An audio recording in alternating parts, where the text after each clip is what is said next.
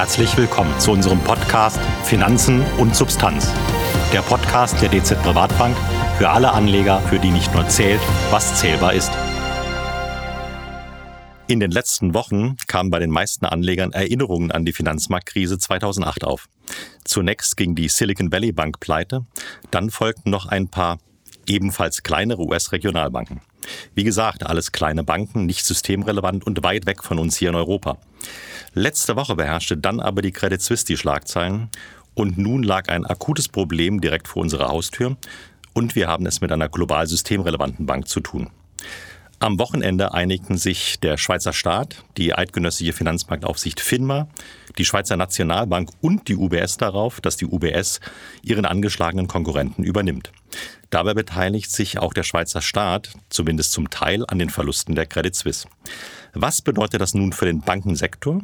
Welche Effekte hat das alles für die gesamte Wirtschaft, für die Finanzmärkte und für das Handeln unserer Vermögensverwaltung. Diese Punkte bespreche ich heute mit meinem Kollegen Dr. Thomas Osowski. Herr Osowski ist Volkswirt, einer unserer Kapitalmarktexperten und Mitglied in unserem CIO-Board. Herzlich willkommen, Thomas. Guten Morgen, Peter. Guten Morgen in die Runde.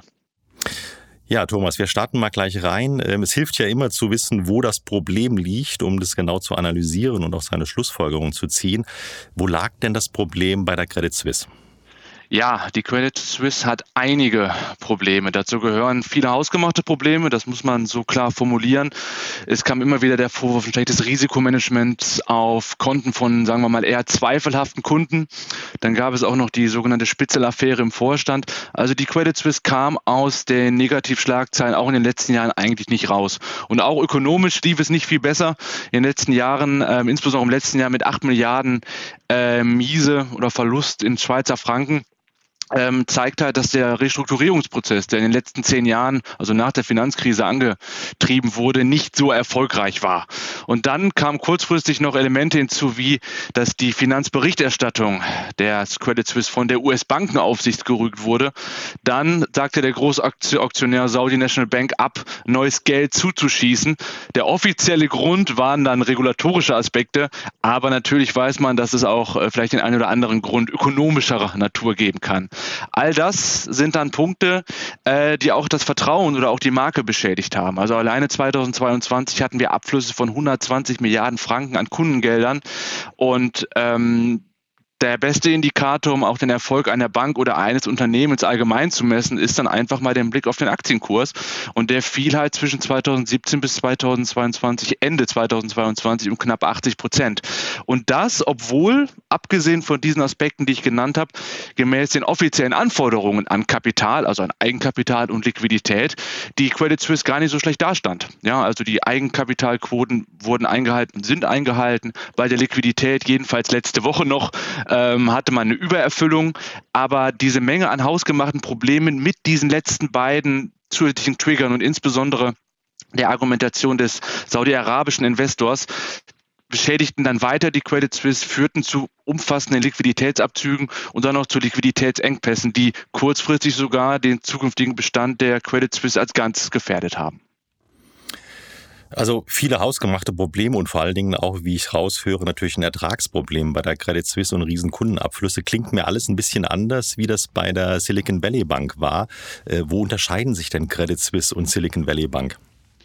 Ja, also während die Credit Suisse zumindest auf der regulatorischen Seite diese Aspekte erfüllt hat, muss man bei der Silicon Valley Bank halt andere Aspekte nennen. Sie hatte ein sehr, sehr geringes Eigenkapital. Sie wurde auch teilweise oder war aus vielen Kontrollen regulatorischer Natur ausgenommen, weil ihre Bilanzsumme unter 250 Milliarden US-Dollar lag. Von daher wurde sie weniger geprüft als andere Banken. Man hatte auch hier ähm, in, in der Form ähm, geschäftsmäßige Probleme oder strategiemäßige Probleme. Man hat ein, hatte, man muss ja in der Vergangenheit sprechen, ein sehr konzentriertes Geschäftsmodell auf einzelne Unternehmen aus dem Bereich des Silicon Valleys und das war dann auch der Todesstoß, ein sehr schlechtes Durationsmanagement. Das heißt, man war auf die steigenden Zinsen, insbesondere die man dann für Einlagen bezahlen muss, in keiner Art und Weise vorbereitet und war halt auf der äh, Asset-Seite, also auf der Vermögensseite mit sehr, sehr vielen langläufigen Assets, die dann sehr geringe Zinsen hatten, ähm, quasi verhaftet. Und so hatte man eine negative Zinsmarge mit einem sehr geringen Eigenkapital und auch einer sehr geringen Liquiditätsausstattung. Und diese drei Aspekte kamen dann zusammen und als man sich gezwungen sah, aufgrund der Liquiditätssituation einzelne ähm, Vermögensgegenstände mit Verlust zu verkaufen, wurde die Eigenkapitalquote zusätzlich gesenkt. Und das war dann der ausschlaggebende Punkt, wo einzelne Kunden oder mehrere Kunden in einer Art Dominoeffekt ihr Geld von der Silicon Valley Bank abgezogen haben und dann halt die Liquiditätsposition vollends äh, beschädigt haben und dann auch für das Ende der Silicon Valley Bank gesorgt haben. Das heißt, die Unterschiede sind schon deutlich, dass bei der Silicon Valley Bank insbesondere das Geschäftsmodell sehr konzentriert war und auch der Umgang mit der Duration, sagen wir mal, bestenfalls zweiklassig fungierte. Gemeinsamkeit ist aber, und die kann man sehen, dass insbesondere Liquiditätsprobleme durch Vertrauensverluste oder negative Vertrauenseffekte hier generiert wurde. Und äh, das war der ausschlaggebende Punkt, warum die Silicon Valley Bank pleite ging und die Credit Suisse zumindest in akute Probleme kam. Vielen Dank für die, für die Erläuterung. Also wir sehen, es ist tatsächlich ein bisschen unterschiedlich zwischen SVB, also Silicon Valley Bank und der Credit Suisse, aber schlussendlich mündete beides in das Thema Liquiditätsengpass, also etwas, was wirklich immer gerade für Banken ganz wichtig ist, liquide zu bleiben. Ähm, jetzt hat die, ich habe es in der Anmoderation ja gesagt, die Schweizer Nationalbank da auch eingegriffen. Die hat zuerst mit, äh, mit Notfallkrediten der Kreditlinie eingegriffen äh, und dann am Wochenende ja auch die Einigung. Wie bewerten wir denn das Eingreifen der Schweizer Behörden an der Stelle? Ja, also das Eingreifen muss man insgesamt als gut und als adäquat bezeichnen. Also wir haben hier keine kleine Bank, wie eingangs erläutert, deren Pleite man entspannt entgegensehen kann. Das ist im Bankensektor generell schwierig, aber bei einer systemrelevanten Bank von dieser Größe dann umso schwieriger, weil die Ansteckungseffekte zwischen den Banken oder im Sektor halt enorm sein können. Das heißt, auch bei der Credit Suisse hatten wir primär ein Liquiditätsproblem. Auf der Eigenkapitalseite hätte die Bank durchaus noch mehrere Jahre auch mit weiteren Verlusten agieren können. Nur mal so am Rande. Das heißt, dieses Liquiditätsproblem wurde generiert durch schwindendes Vertrauen, durch den Abzug von Kundengeldern. Und dann ist es als Zentralbank vollkommen legitim, um hier die Finanzteilnehmer zu beruhigen, die Märkte zu beruhigen und ähm, eine Kreditlinie bereitzustellen, damit eine Bank nicht alleine aus Liquiditätsaspekten, aus dem, die aus mangelndem Vertrauen erwachsen, aus vielleicht kurzfristig mangelndem Vertrauen, ne, äh, dann pleite geht und wirklich systemische Risiken erschafft. Von daher hat die ähm, Schweizer Nationalbank hier als Lender of Last Resort, so nennt man das, wenn die Zentralbank Banken kurzfristig oder auch längerfristig Liquidität bereitstellt, gut fungiert, den, äh, die Märkte soweit zum Teil erstmal beruhigt und ähm, aus unserer Sicht hier äh, richtig gehandelt und auch aus 2008 aus der Finanzkrise die ein oder andere richtige Lehre gezogen. Ja, sehe ich äh, an der Stelle auch genauso. Gut, jetzt wurde vereinbart, dass die Credit Suisse äh, von der UBS übernommen wird. Ähm, was genau bedeutet das konkret und wie wird das vonstatten gehen? Die Übernahme wird folgendermaßen vonstatten gehen. Also zunächst ist geplant, einen Aktientausch durchzuführen. Das heißt, die UBS wird einen Preis von insgesamt drei Milliarden Franken bezahlen. Und in dem Zusammenhang wird die UBS Aktien der Credit Suisse zum Preis von 0,76 Schweizer Franken erwerben. Das ist im Endeffekt 60 Prozent niedriger als der Schlusskurs vom Freitag. Natürlich das alles unter der Zustimmung des Schweizer Staates, der Schweizer Nationalbank und der FINMA. Das heißt, im Endeffekt alle wichtigen Parteien sind hier an Bord und man hat hier halt eine gemeinschaftliche Lösung, was sehr wichtig ist, um hier ganz klar zu, zu signalisieren, dass die Situation im Griff ist und dass alle Parteien mitmachen. Interessant ist allerdings folgender Aspekt. Ähm, man hat hier ganz klar auch im Sinn, die privaten Investoren zu beteiligen. Denn ein Teil der Anleihen oder ein Teil des Eigenkapitals wird für wertlos erklärt. Und das sind sogenannte Additional Tier One Anleihen. Das sind im Prinzip hybride, nachrangige Anleihen, die zum Teil dem Eigenkapital zugerechnet werden können, in einem bestimmten Maße allerdings nur. Das heißt, 16 Milliarden Franken in Anleihen, in diesen Additional Tier One Anleihen werden als wertlos erklärt und damit abgeschrieben und die werden primär von privaten Investoren gehalten. Von daher äh, wird zumindest ein wenig auch der private Investor, die privaten Kapitalgeber hier an der Pleite beteiligt. Generell die Absicherung der Risiken ist interessant. Ähm, man erhält von der SNB ein, ein, sagen wir mal, Risikopuffer, wenn man so möchte, von 9 Milliarden.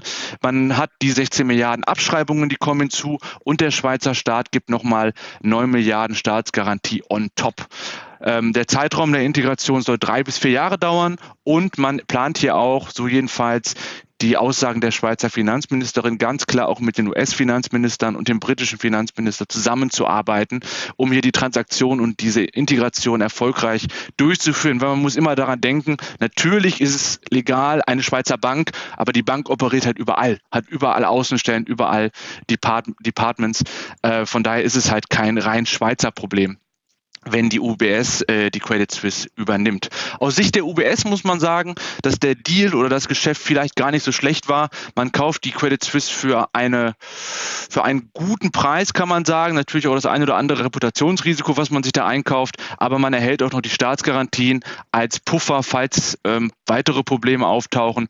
Und natürlich wird man auch die eine oder andere Rückstellung gegen Rechtsrisiken äh, bilden. Aber für die UBS ist das ein ganz gutes Geschäft, so jedenfalls der, der Tenor der, ähm, des, des Marktes und im Endeffekt ähm, ist es für den Schweizer Bankenstandort sicherlich auch ein gutes Geschäft. Ist das Problem damit vom Tisch? Würde ich sagen, nein. Das Thema ist nicht vom Tisch. Wir haben jetzt eine Lösung, die auch längerfristig bestehen kann ganz klar.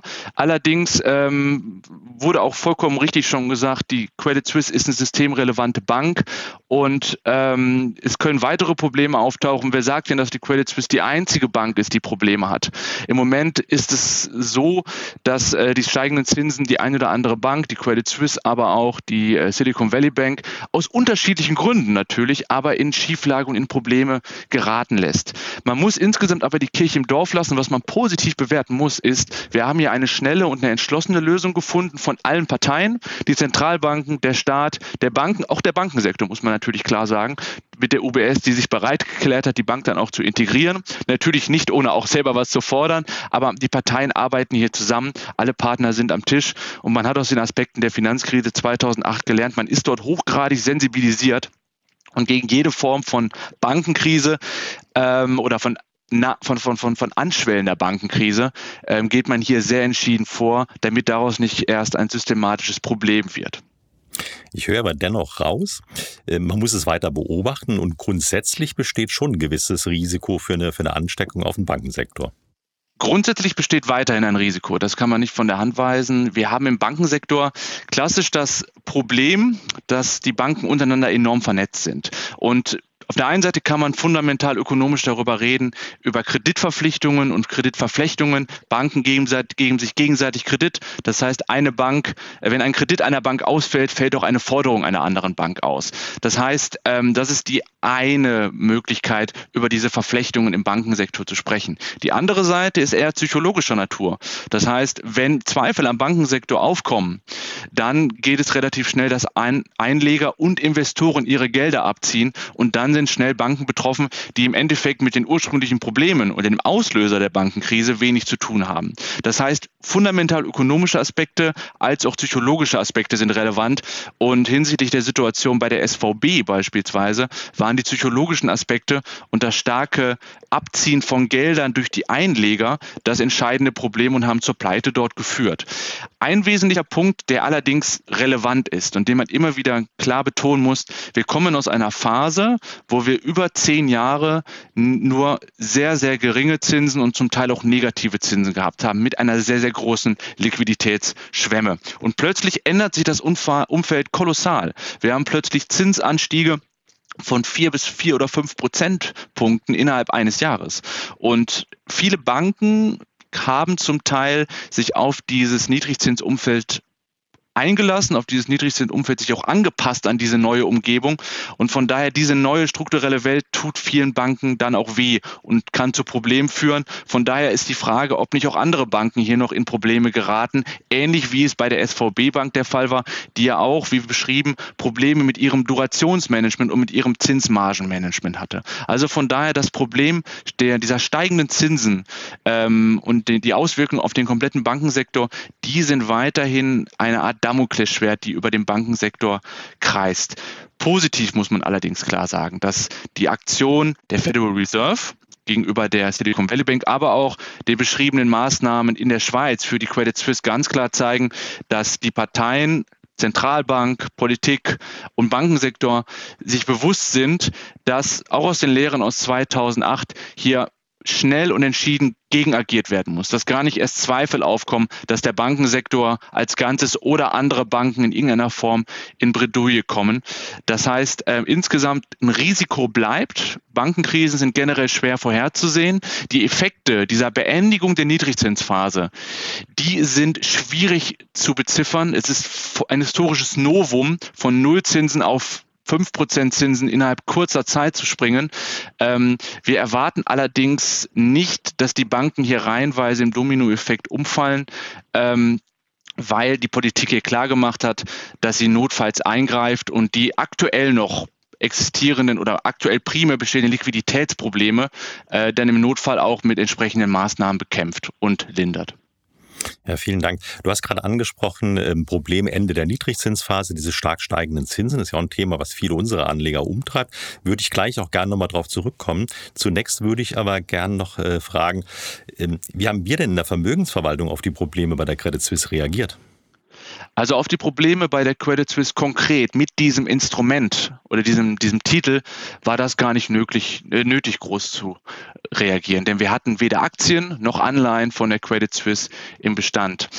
Insgesamt muss man sogar sagen, wenn wir noch tiefer in die Allokation reingehen auf der Aktienseite, äh, wurde der Finanzsektor, insbesondere die Banken, enorm abgestraft. Dieses Risiko einer Bankenkrise hat direkt auch bei anderen Banken, die eigentlich gut aufgestellt sind und mit diesen Krisen eigentlich wenig zu tun hatten, ähm, hat dort auch dort zu Kursverlusten geführt.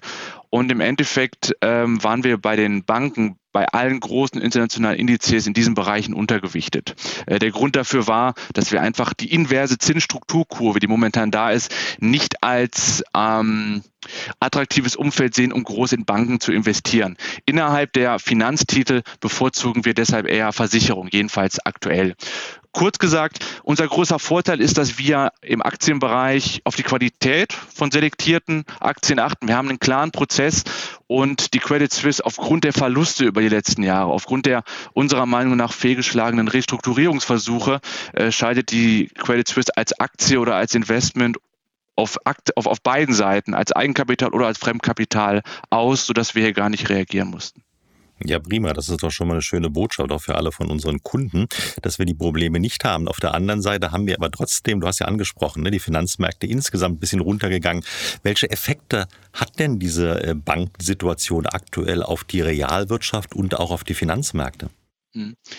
Also der Effekt auf die Realwirtschaft ist schwierig zu benennen. Also es kommt maßgeblich darauf an, ob wir jetzt die Situation im Griff haben. Wenn jetzt die Situation im Griff ist, dann werden die Effekte auf die Realwirtschaft recht gering sein. Dann werden sich die Risikoaufschläge, ähm, die sich jetzt erhöht haben oder ausgeweitet haben, wieder zurückbilden und dann ähm, sollte der Großteil wieder in geordneten Bahnen verlaufen. Das heißt, auch die Kreditverfügbarkeit, die Kreditkosten für die Realwirtschaft sollten davon dann höchstens marginal beeinflusst sein. Sollte die Situation allerdings weiter eskalieren und es folgen weitere Banken oder das Paket reicht nicht oder vielleicht platzt das Agreement zwischen UBS und den äh, übrigen Playern noch, dann haben wir sicherlich höhere Effekte auf die Realwirtschaft. Dann werden die Kreditkosten ansteigen, die Kreditverfügbarkeit wird sinken und an der einen oder anderen Stelle kann es dann auch zum Credit Crunch kommen, was bedeutet, dass Banken trotz ausreichender Liquidität und ausreichenden Möglichkeiten Kreditnehmern oder potenziellen Kreditnehmern keine Kredite mehr anbieten. Und dann wären wir auch relativ schnell in der von vielen Häusern auch schon, sagen wir mal, für Ende des Jahres prognostizierten Rezession angekommen, die dann halt auch entsprechend stärker ausfallen könnte. Aber soweit sind wir noch nicht, aber es kommt maßgeblich darauf an, in welche Richtung es jetzt weiterläuft. Und genauso ist es auch für den Finanzmarkt. Also der Finanzmarkt hat natürlich enorm darauf reagiert. Und an den Aktienmärkten ist der Effekt sicherlich erkennbar. Wir sind beim DAX beispielsweise zeitweise unter die 15.000 gerutscht, auch deutlich unter die 15.000 gerutscht. Aber erkennbarer ist es eigentlich bei den Zinsen. Bei den äh, deutschen Zinsen, also Staatsrenten oder auch bei den amerikanischen, die in den letzten Tagen, insbesondere seit der Silicon Valley Bank ähm, Ankündigung, aber dann vor allen Dingen auch mit der Credit Suisse enorm unter Druck geraten, sodass die Rendite auf fünfjährige deutsche Staatsanleihen von knapp drei Prozent auf unter zwei Prozent fiel. Mittlerweile allerdings wieder über zwei Prozent liegt. Also von daher der wesentliche Druck war an den Anleihenmärkten erkennbar. Der Grund dafür ist, dass man annimmt, dass wenn die Finanzkrise oder diese Bankenkrise dann wirklich aufkommt, die Zentralbanken schnell in ihrer Zinspolitik umschalten würden. Aber auch hier bei den Finanzmärkten muss man klar sagen, sollte sich das zurückbilden und die Angst hier rausgehen, werden die Zinsen angesichts der immer noch hohen Inflation wieder tendenziell nach oben gehen. Das heißt, aktuell ist es wahnsinnig schwierig zu sagen, wie es weitergeht. Und es fängt, kommt maßgeblich darauf an, ob die Politik, ob die Banken, ob äh, alle Player im Rahmen der Credit Suisse und der SVB es geschafft haben, die Märkte und die Anleger und die Einleger zu beruhigen. Ähm, wenn das passiert ist, wenn das wirklich erfolgt ist, dann ähm, sehen wir bei der Realwirtschaft eher geringe Effekte. Ja, vielen Dank. Jetzt hast du ja gerade ähm, bei den Renditen angesprochen ähm, oder angedeutet, sagen wir mal so, äh, so ein Umschwenken der, der Notenbanken im Zweifelsfall. Jetzt hatten wir letzte Woche mitten in der Krise bei der Credit Suisse gesehen, dass die Europäische Zentralbank äh, tatsächlich bei ihrem Zinserhöhungszyklus blieb und um 50 Basispunkte den Zins angehoben hat. Trotz aller Probleme mit der CS. War das schlau? Meiner Meinung nach war die Kommunikation der EZB sehr klug an dieser Stelle. Man muss sich immer fragen, was wäre passiert, wie hätte es der Markt aufgenommen, wenn die EZB plötzlich keine Zinserhöhung trotz der hohen Inflation durchgeführt hätte. Die Kommunikation der EZB war in den letzten Monaten klar darauf ausgerichtet, die Märkte auf konstante, graduelle Zinserhöhungen vorzubereiten. Wenn jetzt die EZB trotz 8% Inflation plötzlich keine Zinserhöhung durchgeführt hätte, wäre das meiner Meinung nach in, in klares Signal gewesen, dass wir hier sehr große Probleme haben und hätte wahrscheinlich das Vertrauen in den Bankensektor oder die Banken als Ganzes weiter reduziert. Das wäre dann einer dieser psychologischen Aspekte gewesen, die ich vorhin schon angeführt hätte. Das heißt, die EZB hätte vermutlich eher Schaden generiert, wenn sie den 50 Basispunkt Schritt nicht gemacht hätte. Generell dazu, Zentralbank kann natürlich neben der Zinspolitik immer auch noch andere Instrumente einsetzen. Und das Zinsinstrument ist eigentlich nicht so gut geeignet, um kurzfristige Liquiditätsprobleme bei Banken auszugleichen. Dafür gibt es andere Aspekte, die man einsetzen kann. Und das hat die EZB auch ganz klar gemacht in ihrer, äh, ihrer Konferenz oder in ihren äh, Stellungnahmen, dass sie den Zins erhöht, um gegen die Inflation vorzugehen. Aber im nächsten Absatz war klar der An die Anmerkung, dass man die Entwicklung auf dem Bankensektor beobachtet und notfalls mit Hilfskrediten bereitsteht oder mit entsprechenden Fazilitäten. So ist der Ausdruck oder der Jargon in der Notenbankwelt. Das heißt, äh, die EZB hat klargemacht, auf der einen Seite, wir bekämpfen die Inflation, glaubhaft mit Zinserhöhungen und im Notfall stehen wir bereit. Und deswegen war das Agieren und auch die Kommunikation der EZB in dem Fall unserer Meinung nach sehr gut. Vielen Dank. Dann stelle ich jetzt die, die letzte Frage. Wann wird denn der Leitzinserhöhungszyklus der Notenbanken enden? Ja, unabhängig von Bankenkrise muss man eine Sache konstatieren, die Inflation ist immer noch viel zu hoch. Also wir liegen je nach Indikator, je nach Messform bei 8% in Europa, bei den Amerikanern roundabout Pi mal Daumen 6% Die Ziele sind übrigens bei 2% Also von daher sind wir noch weit entfernt. Man muss allerdings hier sagen, wir wissen nicht genau, wie sich diese potenzielle Krise, es ist noch keine umfassende Krise, diese potenzielle Bankenkrise weiterentwickelt. Das heißt, wenn wir in die Situation reinlaufen, dass wir wirklich, ähm, dass sich diese Bankenkrise weiter manifestiert und verstärkt, dann werden wir schnell Effekte haben auf die Wirtschaft und dann auch auf die Inflation, weil nachlassende Wirtschaftsdynamik über geringere Kreditvergabe wirkt dann auch negativ auf die Inflation und das würde die Inflation halt weiter runterdrücken. Äh, von daher ähm, sollte weiter, sollten weitere Probleme im Bankenbereich tendenziell eher den Zinsverlauf reduzieren. Das heißt, die Zentralbank eher entmutigen, noch höher oder noch weiter die Zinsen zu erhöhen. Und davon gehen auch die meisten Anleger aus. Denn im Endeffekt haben wir bei den Amerikanern gesehen, dass teilweise die Erwartungen für zukünftige Zinsen um ganze zwei Prozentpunkte nach unten gingen, als die ersten Ankündigungen bezüglich der Pleite der Silicon Valley Bank öffentlich wurden. Ähm, das heißt, auch jetzt liegt weiterhin vor, dass die Finanzmärkte ähm, schon zum Jahresende Zinsreduktion erwarten. Ähm, und sollte die Inflationsrate, die immer noch hoch ist, das ist mir bewusst, in den nächsten Monaten allerdings sinken. Und dafür gibt es Argumente, beispielsweise Basiseffekte, die auslaufen. Man misst die Inflation ja immer über zwölf Monate. Das heißt, bald wird der März auslaufen. Da hatte man hohe Steigerungen bei den Energiekosten etc. Wenn dieser Effekt nachlässt, sind wir bei den Inflationsraten relativ schnell auch auf unteren auf, oder auf geringeren Niveaus immer noch weit weg weg von den 2%. Aber auch das könnte schon dafür sorgen, dass die Zentralbank argumentiert und sagt, okay, die Inflation sinkt, wir sind auf dem richtigen Weg. Denn eine Sache macht es den Zentralbanken sehr, sehr schwierig. Und zwar, wenn man den Zins erhöht, dauert es sehr, sehr lange, bis man im Endeffekt einen wirklichen, einen wirklichen Einfluss auf die Inflation hat. Teilweise mehr als ein Jahr.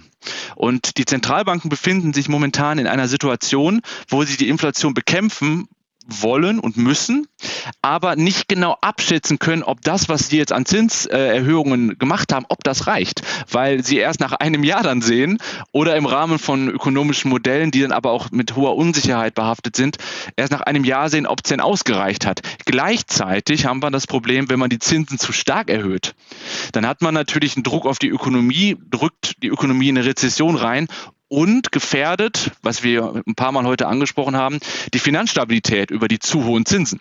Das heißt, aktuell ist es so, dass sich die Zentralbank in einem, einem Trade-off, in einem Zielkonflikt befindet zwischen, wir bekämpfen die Inflation glaubhaft und umfangreich und so, wie es nötig ist, und auf der anderen Seite mit jedem weiteren Zinsschritt halt die ökonomische Situation verschlechtert und teilweise auch das Ziel der Finanzmarktstabilität gefährdet.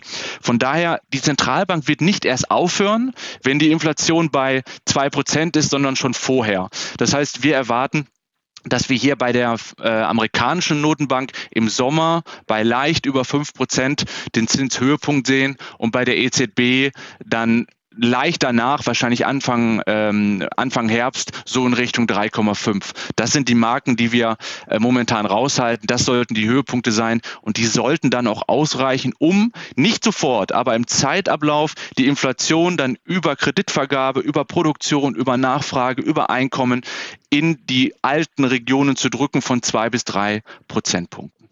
Herzlichen Dank, Thomas, für deine fundierten Antworten. Liebe Zuhörerinnen und Zuhörer, wir erwarten akut keine Bankenkrise. Das entschlossene Handeln der Schweizer Administration unter Einbindung der UBS untermauert die Stabilität und die Sicherheit des Schweizer Finanzplatzes. Dass die EZB nach wie vor vorrangig die Inflation bekämpft, begrüßen wir. In den nächsten Monaten werden die FED und die EZB das Ende ihres Zinserhöhungszykluses erreicht haben und zunächst abwarten, wie die Inflation sich weiterentwickeln wird. Wir bleiben für Sie an den Entwicklungen der Kapitalmärkte dran. Folgen Sie unseren Gedanken auf Bielmeyers Welt Dort finden Sie in vier Wochen auch wieder unseren nächsten Podcast. Finanzen und Substanz. Der Podcast der DZ Privatbank für alle Anleger, für die nicht nur zählt, was zählbar ist.